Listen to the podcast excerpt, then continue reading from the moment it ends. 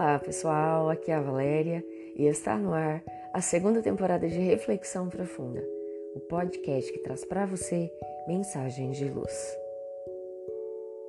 Boas palavras. O educador Rubem Alves escreveu certa feita que as palavras têm o poder de enfeitiçar.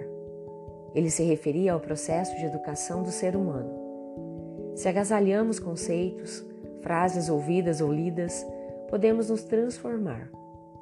É assim que, lendo e relendo o Sermão da Montanha, conseguiremos nos pacificar e passarmos a agir de forma mais equilibrada, mais serena.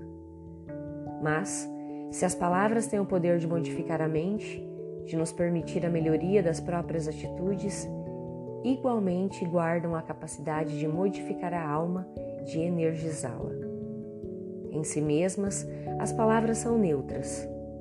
Assim, pretensas maldições simplesmente grafadas no papel não guardam sentido algum. De igual forma, preces e bênçãos, estruturadas em fórmulas mortas, impressas, nenhum efeito surtirão.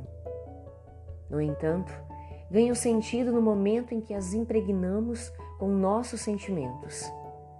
Elas então passam a ter a vida e a energia que lhes atribuímos. A partir disso, poderão fazer morada em alheios corações, que por sintonia lhe deem guarida, conferindo-lhes importância. Portanto, as palavras que nos saem da boca ou as que resultam de nossas ações não têm apenas o peso do seu significado. Em verdade, muito mais do que o significado, o seu peso em relação direta com o sentimento que carregam. Em nossos contatos diários, se nossas palavras são sinceras e nascem do afeto, do bem-querer, da vontade de ajudar, se constituirão em bênçãos, em vibrações de bem-estar para todos que com elas sintonizem. A mãe, ao beijar a fronte do filho, desejando-lhe um bom dia, uma boa jornada, a companhia divina, o está impregnando com seus verdadeiros sentimentos de amor. Alguém que deseja ao outro paz, felicidades, alegrias, o está envolvendo nessas vibrações. Como nossa boca fala do que se encontra repleto o coração, como nos explica Jesus, as palavras haverão de refletir sempre os nossos sentimentos, embora possamos disfarçar com belas palavras o que nos vai no íntimo. Por isso, a importância de atentarmos para a nossa intimidade, de pensarmos no que falamos, no que escrevemos, enviando a terceiros.